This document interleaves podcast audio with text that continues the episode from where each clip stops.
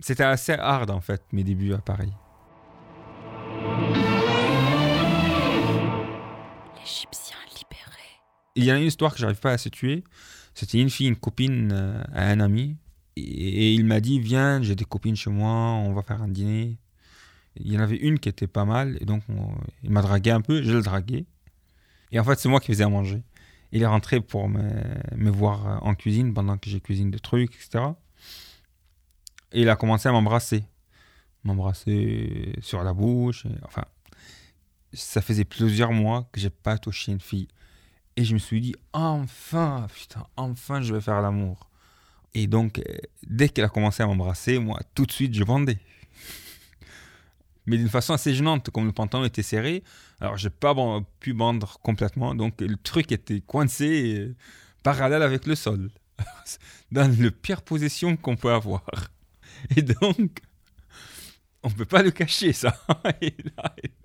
Ça l'a un peu choqué. Je ne sais pas, c'est peut-être ça qui a fait qu'on ne s'est plus jamais revu. Elle m'avait dit, Ayman, mais tu es trop rapide. Je dis, non, non. En fait, j'avais compris, tu es trop rapide, genre, tu jouais rapidement, quoi. Éjaculateur précoce. Je dis, ah, non, non, pas du tout, t'inquiète pas. Tu es très rapide, tu t'excites pour un oui, pour un non. Et je crois, il a continué quand même à m'embrasser, il a ignoré ce petit incident.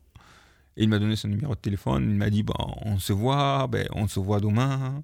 Alors demain, j'appelle, je travaille. Après demain, je travaille.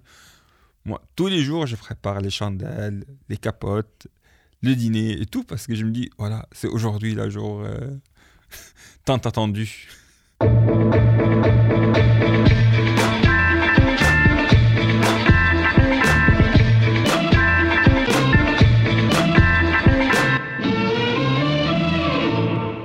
Donc, pour moi, c'était un grand événement. Et, et quand il dit non, il me dit plutôt alors euh, demain on verra, on verra.